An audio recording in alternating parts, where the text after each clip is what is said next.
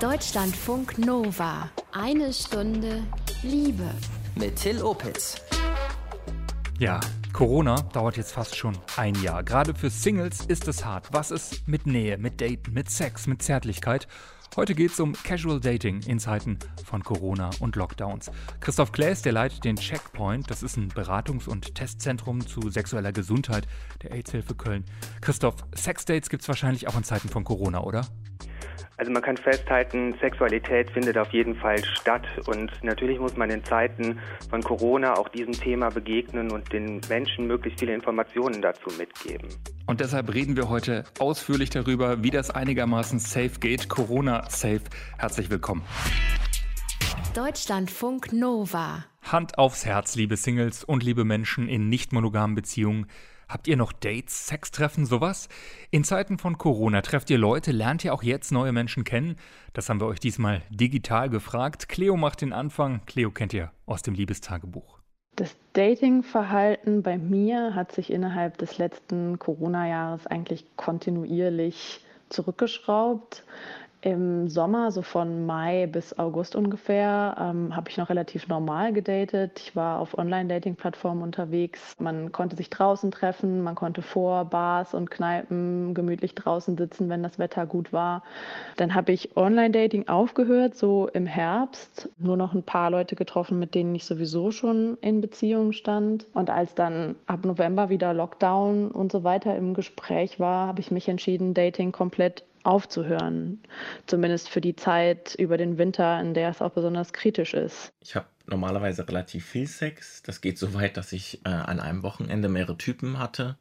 Und jetzt in der Corona-Zeit schränke ich mich schon ein, aber ich habe noch Sex-Dates.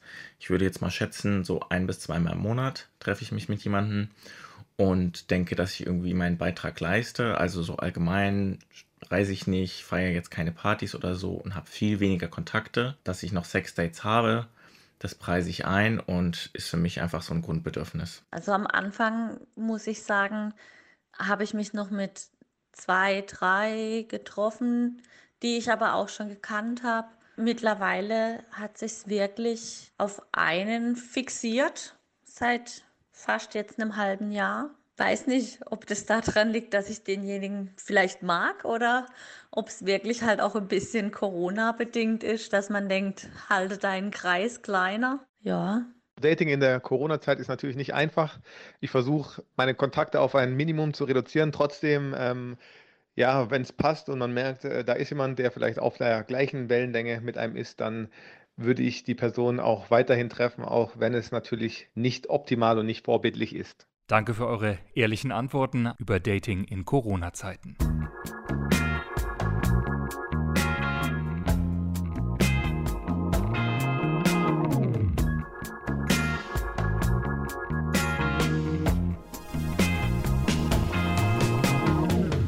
Menschen haben auf Sexdates verzichtet, über Monate, wegen Corona. Singles oder zum Beispiel Leute, die in offenen Beziehungen leben. Aber ist kein Sex die Dauerlösung? Kann man das von Menschen über Monate verlangen? Die AIDS-Hilfe Köln, genau gesagt der Checkpoint dort, hat eine Broschüre mit Corona-Sex-Hacks rausgebracht. Die Tipps sollen Leuten helfen, wie sie halbwegs safe, also Corona-safe, daten und Spaß haben können. Der Sozialpädagoge Christoph Klaes ist einer der Autoren. Er berät seit Jahren Leute zu Sexualität, Safer Sex und allem, was mit diesen Themen zusammengehört. Christoph, ganz ehrlich, äh, für eure Sextipps in Corona-Zeiten, wie viel habt ihr da auf die Mütze bekommen? Also die große Mehrheit der Leute fand es sehr gut, dass wir uns mit dem Thema beschäftigt haben, weil auch sie selber dieses Thema halt beschäftigt. Aber es gab natürlich auch Gegenstimmen, ähm, die sich äh, gefragt haben, warum wir dieses Thema überhaupt anpacken aktuell. Was gab es da so für Beschwerden, dass ihr überhaupt das thematisiert, dass Leute jetzt ein Sexdate haben könnten? Ja, das zum einen und zum anderen halt, warum wir dazu eine Broschüre rausgeben und das nochmal so explizit beschreiben in dieser Broschüre, was man denn an ähm, Risikoreduzierungsstrategien in diesem Thema anwenden kann. Mhm. Aber ihr sagt, wenn ich das richtig verstanden habe, auch aus dieser Broschüre, die ich mir angeguckt habe, dauerhaft jetzt keinen Sex zu haben, das ist keine Lösung und vermutlich auch unrealistisch? Naja, einige Leute werden das schon gut hinbekommen. Ne? Die ähm, können mhm. sich wahrscheinlich diesbezüglich äh, gut organisieren oder ähm, haben einfach nicht das Bedürfnis so stark. Ähm, andere Leute, ähm, da ist es halt ein Riesenproblem. Vor allen Dingen, wenn man halt über den Punkt Nähe spricht, also gar nicht mal so sehr auch nur den Punkt Sexualität sieht, aber auch den Punkt Nähe sieht, das ist halt einfach ein menschliches Grundbedürfnis. Und äh, wenn man eine Pandemie sieht, die jetzt halt nicht irgendwie seit drei, vier Wochen, sondern seit vielen Monaten und dann natürlich mit der Perspektive, dass wir uns noch einige Monate beschäftigen müssen, ähm, ist die fehlende Nähe, aber auch die fehlende Sexualität für die Menschen oftmals ein sehr großes Problem. Mhm. Und ist wahrscheinlich auch leichter, wenn man gerade in einer Beziehung selber steckt, zu sagen, naja, ihr lieben Singles, äh, bleibt mal äh, enthaltsam, habt keine Dates für ein Jahr lang. Ich glaube, Menschen kommen sehr unterschiedlich äh, durch diese Pandemie. Ne? Ähm, sieht man jetzt beispielsweise Menschen, die in, in, einer glücklichen Beziehung, die auch sexuell erfüllt ist, äh, meinetwegen mit einem äh, schönen Haus im Grünen und einem großen Garten wohnen, die haben mit Sicherheit bessere Bedingungen. Sehe ich jetzt aber den oder die Durchschnittssingle-Person in einer Stadt mit einer kleinen Wohnung unter Umständen ohne Balkon, die Familie wohnt äh, weit weg, ähm, da ist das Problem einfach ein ganz anderes. Ne? Mhm. für diese Personen, die brauchen hier und da vielleicht ein bisschen Unterstützung auch in der Entscheidungsfindung, mhm. weil Informationen helfen da tatsächlich für sich selber das gut entscheiden zu können. Wisst ihr denn, wie sich das Datingverhalten zum Beispiel auf Apps ähm, von März letzten Jahres, als es ja mit dieser Pandemie losging, bis jetzt geändert hat? Also war da erst Zurückhaltung, dann kam es wieder. Was erlebt ihr da? Ihr habt ja auch Beratungsgespräche nach wie vor. Also ich kann da jetzt im Grunde genommen nur aus unserem äh, Beratungsbereich zitieren. Also im Grunde genommen war es im März so, dass es sehr ruhig wurde auf den Apps und ähm, auch so eine Art Bashing oftmals gab, wenn Leute sich dann tatsächlich miteinander verabreden wollten. Damals hatte man ja noch gar keine Vorstellung, wie lange wir mit dieser Pandemie beschäftigt sind. Als dann im Sommer die Lockerungen auftraten, war es dann so, dass man auch sagen konnte, dass das ähm, Datingverhalten sich dann diesbezüglich wieder verändert hat. Menschen haben sich wieder häufiger getroffen. Jetzt in dem äh, aktuellen Lockdown merkt man auch wieder, dass viele Leute sehr zurückhaltend sind. Was ich aber ganz wichtig da finde, ist, dass ganz viele Leute auf diesen Apps weiterhin vernetzt miteinander bleiben, sich weiterhin austauschen. Ähm, es ist im Grunde genommen so ein, so ein, Platzhalter für ganz viel, was sonst ähm, auch woanders stattfindet, wo Menschen einfach in Kontakt bleiben, miteinander reden, vielleicht auch mal mit Leuten reden, die sie noch nicht gut kennen, ja, mit denen sie einfach ein bisschen schickern wollen oder in Kontakt kommen. Aber natürlich hat es auch was mit Sexualität zu tun. Es hat auch was damit zu tun, vielleicht zu flirten oder ein bisschen was zu schreiben, was äh, vielleicht den anderen etwas animieren soll ein bisschen Dirty Talk ging. Ja, so in die Richtung. Ne? Das kann ja auch schön sein für viele, die vielleicht dann auch sagen in dem Moment, das ist für mich schon genau das Richtige. Aber einige Leute möchten das halt nicht nur. Ja, da ist dann auch das Bedürfnis einfach äh, zur Sexualität äh, und Nähe vorhanden und die wollen sich dann natürlich auch treffen. Das gibt's und das äh, ist auch gut, dass es das gibt. Deutschlandfunk Nova. Eine Stunde Liebe. Wie sieht's aus? Datet ihr in Zeiten von Corona oder verzichtet ihr ganz oder datet ihr so ein bisschen weiter? Und wenn ja, wie sieht das in 2021 aus? Dating ist auf jeden Fall schwieriger und vor allem jetzt ist noch Winter. Das heißt, ähm, im Sommer kann man ja immer noch sagen, ja, lass spazieren gehen und so. Und hier will man jetzt vielleicht auch nicht zwei Stunden draußen rumlaufen. Und je nachdem, woher man die Person kennt, will man ja vielleicht auch nicht die unbedingt gleich zu sich nach Hause einladen oder andersrum. Dafür Dating habe ich jetzt für 2021 nicht so viel Hoffnung, zumindest nicht für die ersten sechs Monate. Jeder macht's. Keiner traut sich es öffentlich zu sagen, weil natürlich diese äh, Fackeln- und Mistgabeln-Stimmung einfach herrscht. Also ich finde, es hat sich nichts geändert, es wird nur weniger darüber geredet. Und jeder sollte sich darüber bewusst sein, dass es natürlich ein Spiel mit dem Feuer ist. So richtig an Dating denke ich dann wahrscheinlich erst ab dem Frühjahr, Frühsommer wieder, wenn man wieder mehr rausgehen und ein bisschen mehr unternehmen kann, wenn die Situation sich vielleicht etwas entspannt hat. Ich glaube, dann haben die Leute auch alle wieder viel mehr Bock. Außerdem würde ich momentan auch lieber enge Freunde und andere Menschen persönlich treffen können, als erste Dates zu haben. In March, I was very strict with myself about not meeting up with people and stuck to the rules. And then got chatting to a guy online. Uh, he slid into my DMs on Instagram. and uh, we got on really well and decided to take a plane to the country that he lived in in Germany. Flew over to Germany and spent some time with him. Five months later, we've fallen madly in love, and we're now going between the two countries, but obviously in the safest way that we can by sticking to the rules, wearing our masks, cleaning our hands, and uh, yeah, making sure that we're socially distanced. Von gar keinen Dates bis zum Finden der großen Liebe. Wow, so unterschiedlich kann es laufen. Der Sexualpädagoge Christoph Klaes, der hat für die AIDS-Hilfe Köln Tipps fürs Daten in Corona-Zeiten zusammengestellt. Und ich habe Christoph diese Woche gefragt, wie das konkret geht, zumindest etwas sichererer Sex in Corona-Zeiten. Als wir die Broschüre geschrieben haben, war uns ganz wichtig, erstmal ganz klar darüber aufzuklären, ähm, wie sich Corona auch überträgt. Wenn man Corona im Kontext Sexualität sieht, dann muss man ganz klar sagen, es äh, gibt keinen wirklichen Schutz. Ja, also es gibt Risikoreduzierungsstrategien. Also das Wort safe kann man in dem Zusammenhang tatsächlich gar nicht nutzen. Wenn könnte man das Wort safer nutzen. Aber mhm. das Wort safer benutzen wir im Grunde genommen als Checkpoints und AIDS-Hilfen äh, grundsätzlich, weil es ähm, halt nicht dieses, ist es absolut sicher, sondern wir machen eine Risikoreduzierungsstrategie. Und die sind unterschiedlich gut. Ne? Das ist bei sexuell übertragbaren Erkrankungen so, das ist bei HIV so. Da muss man natürlich dann hingucken, wie kommt man damit am besten für sich selber zurecht? Was ist mein Schutzbedürfnis? Ähm, und wie sehr kann ich auch beispielsweise Kontakte reduzieren? Ja, das ist auch eine Frage, die sich jeder selber beantworten muss. Aber dass man jetzt tatsächlich sagt, ähm, eine Person und ähm, dann muss das im Grunde genommen über die gesamte Corona-Zeit so bleiben. Das hat ja Belgien sehr schön mit dem äh, mit dem Knuffelkontakt gemacht, dass es sogar mhm. über die Politik geäußert wurde, dass man ja. einen äh, Knuffelkontakt hat. Eine Person quasi, mit der man durch diese Pandemie kuschelt. Genau, richtig. Was ja auch eine sehr schöne Vorstellung ist. Ne? Aber dazu muss ja erstmal auch die Bereitschaft da sein, dass beide äh, dieser Personen auch durch die, gemeinsam durch die Pandemie knuffeln wollen und, und sich das so vorstellen können. Ja? Mhm. Manchmal geht so eine Vorstellung halt nicht auf und dann muss man halt gucken, wie könnte ich denn zum nächsten Knuffelkontakt kommen, ne? weil halt dieses Bedürfnis nach Nähe und Sexualität da ist. Und total menschlich ist. Jetzt hast du eben schon angesprochen, Übertragbarkeit ähm, von Corona ähm, dass es höchstens eine safere Variante gibt, aber eben keine safe Variante. Weiß man schon, ob Corona über Körperflüssigkeiten, Vaginalsekret, Sperma sowas übertragbar ist?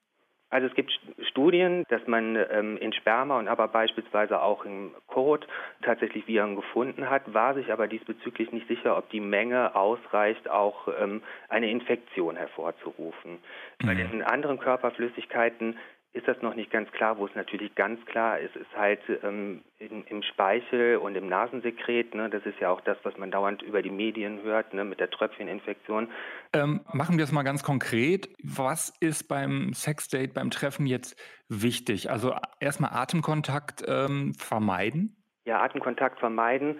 Das ist schwierig. Ne? Also Knutschen fällt dann schon mal aus. Knutschen ist tatsächlich mit dem höchsten Risiko verbunden. Da ist es tatsächlich so, dass das Risiko am höchsten ist, sich mit einer Infektion äh, mit Corona zu infizieren. Ne? Wenn man jetzt andere Praktiken nimmt, ja, dann muss man halt gucken, welche Praktik ermöglicht vielleicht sowas wie ein Masken tragen, ja, möglichst weit mit den Oberkörpern voneinander entfernt zu sein, damit halt auch von den Gesichtern, ja. Wie kann ich beispielsweise ähm, das Risiko reduzieren, indem ich lüfte, indem ich Hände wasche? Aber final wird so sein, dass es halt so ist, dass man sich einige Dinge vielleicht vornimmt, aber vielleicht auch nicht ganz so leben kann. Und manchmal ist das, was man sich vorgenommen hat, nicht das, was am Ende dabei rauskommt. Ne? Mhm. Ähm, ich glaube, da muss man einzelne Schritte betrachten. Wie kann man, wie kann man das Risiko reduzieren? Was ist überhaupt für mich lebbar? Wenn man jetzt beispielsweise schon an der Reduktion der SexualpartnerInnen ansetzt, ja, dass man da tatsächlich schon sagen kann, okay, das macht schon mal entscheidend was aus. Aber so bei der Sexualität ist ein ganz klarer Fall, am Ende bleibt da ein Risiko für eine Infektion. Es ist halt die Frage, wie sehr braucht man für sich selber Sicherheit? Das ist auch wichtig, sich die Frage zu beantworten und wie will ich damit umgehen? Vielleicht gibt es ja da eine Renaissance für Varianten wie Doggy oder so. Ja, Doggy ist beispielsweise so eine Variante, wo man sagen kann, da sind die Gesichter relativ weit voneinander weg. Wenn man da jetzt halt noch lüften und eine FFP2-Maske, ja, dann sind das schon viele Faktoren, die man da beachtet hat. Und am Ende bleibt aber trotzdem ein Restrisiko, ganz klar. Mhm. Christoph Klaes war das, Berater im Checkpoint der AIDS-Hilfe Köln, darüber, wie ihr Dates etwas Corona-safer machen könnt. Aber 100% sichere Treffen gibt es nicht. Und äh, bei allem Corona sollten wir vielleicht auch alle Safer Sex nicht vergessen.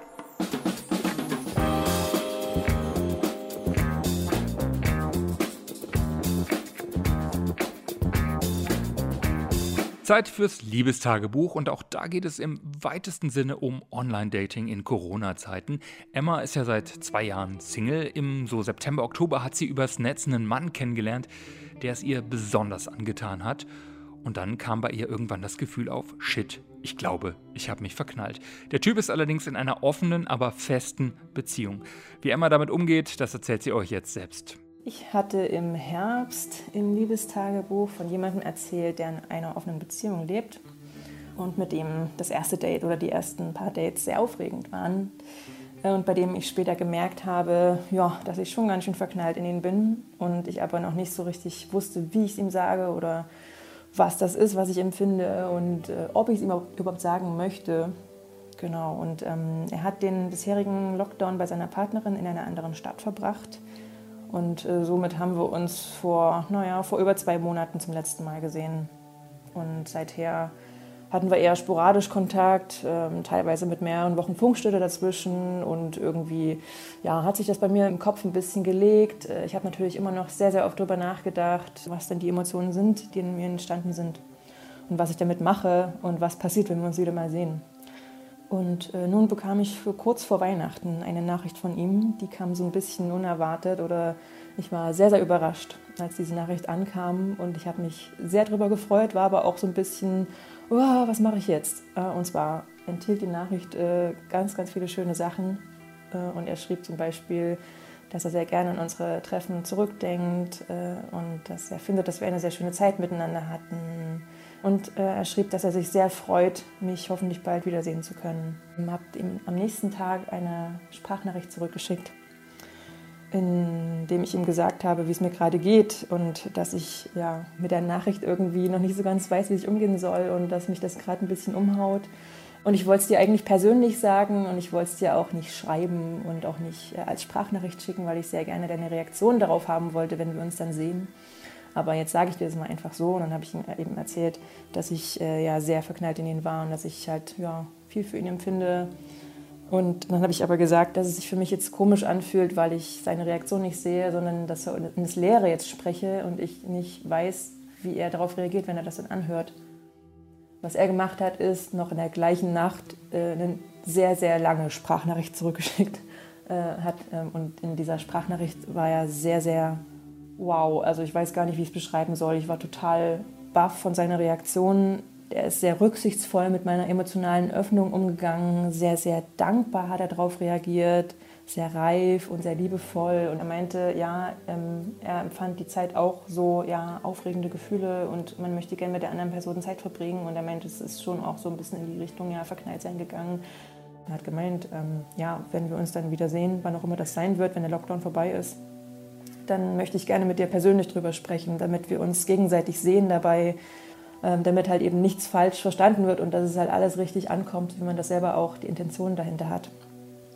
Ich fühle mich seitdem so ein bisschen von einer Last befreit, seit ich das gesagt habe. Ne? Und ich meine, man macht sich natürlich vorher immer so viele Gedanken, wow, okay, wenn ich dem anderen oder der anderen jetzt mitteile, ähm, wie ich empfinde, ist es für die andere Person jetzt vielleicht ja, zu viel, zu, zu viel Nähe oder ähm, wenn die andere Person damit nicht umzugehen weiß, wie reagiert die andere Person darauf? Ähm, reagiert die andere Person vielleicht mit einer Zurückweisung drauf?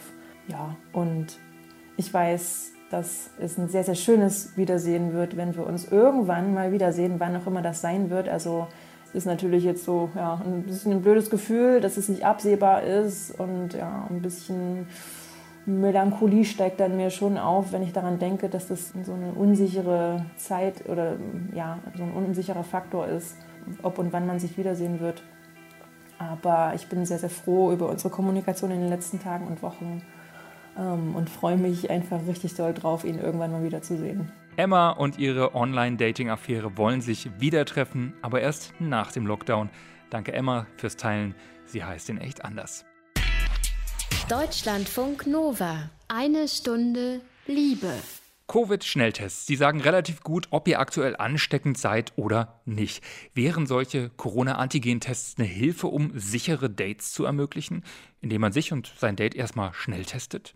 Das habe ich Christoph Klaes von der AIDS-Hilfe Köln gefragt. Also, ich glaube, wir müssen da einen Ticken früher ansetzen, weil es ist ja ganz wichtig, dass wir jetzt hier auch klarstellen, was für Menschen möglich ist, was aber auch rechtlich möglich ist. Das ist an der Stelle auch ganz wichtig, weil Ärztinnen dürfen diese Tests durchführen. Das ist in der Hand, das hat ein Ärztinnenvorbehalt, ja. Mhm.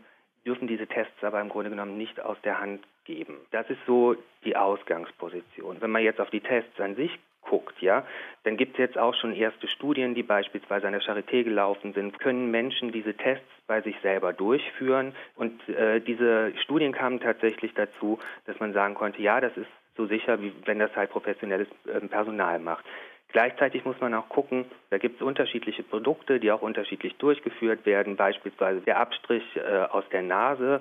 Das ist schon auch eine Überwindung, das hinzukriegen, weil das muss man schon sehr tief einführen, sonst bringt das nicht so viel in der Auswertung des Tests. Ja, das muss man können. Ja, und mhm. es gibt aber jetzt modernere Produkte, die beispielsweise im Nasenflügel abgestrichen werden. Da ist das natürlich eine ganz andere Handhabung. Ich glaube, wenn wir so an den Punkt kommen, dass wir sagen, so die Handhabung wird einfacher und gleichzeitig sind die Produkte aber dann halt eventuell auch losgelöst von dem Ärztinnenvorbehalt auch zu erwerben, ähm, dann könnte das eine Möglichkeit sein, ebenfalls das Risiko zu reduzieren. Dann auch in der Sexualität. Wir gehen immer sehr stark von 100 Prozent aus, gerade bei Corona, weil wir uns das halt wünschen, ja, einen hundertprozentigen mhm. Schutz zu haben. Den haben wir aber nicht. Also keine Strategie, die bisher gefahren wird, ja, kann von einem hundertprozentigen Schutz reden. Weder Maske noch die Hände waschen etc. pp. Es Sondern es ist so eine Mischung und nur zusammen wirkt es relativ gut. Genau, richtig. Man muss es halt dann wirklich ähm, als, als Ganzes sehen, ja, und damit gucken, das Risiko so weit runterzufahren wie möglich. Und da könnten irgendwann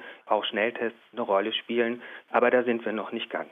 In euren Sex-Hacks unter Corona äh, in der Broschüre sagt ihr auch, es gibt schon aber auch Situationen, da sollte Mann bzw. Frau bzw. divers definitiv auf Dates verzichten? Ja, also es gibt mit Sicherheit die Situationen. Ne? Beispielsweise, wenn man selber merkt, man hat Symptome, die auf äh, Corona hindeuten, oder fühlt sich nur schlapp oder hat dann halt irgendwie einen Kopfschmerz, der länger andauert, ja, dann sollte man auf Dates verzichten. Mhm. Auch und auch wenn man in Quarantäne geschickt worden ist vom Gesundheitsamt oder so, dann wäre es wirklich keine gute Idee, dann trotzdem ein Date zu haben. Dann geht es sogar noch ein bisschen weiter, weil dann wäre es tatsächlich sogar strafbar, weil Quarantäneregeln müssen eingehalten werden. Mhm.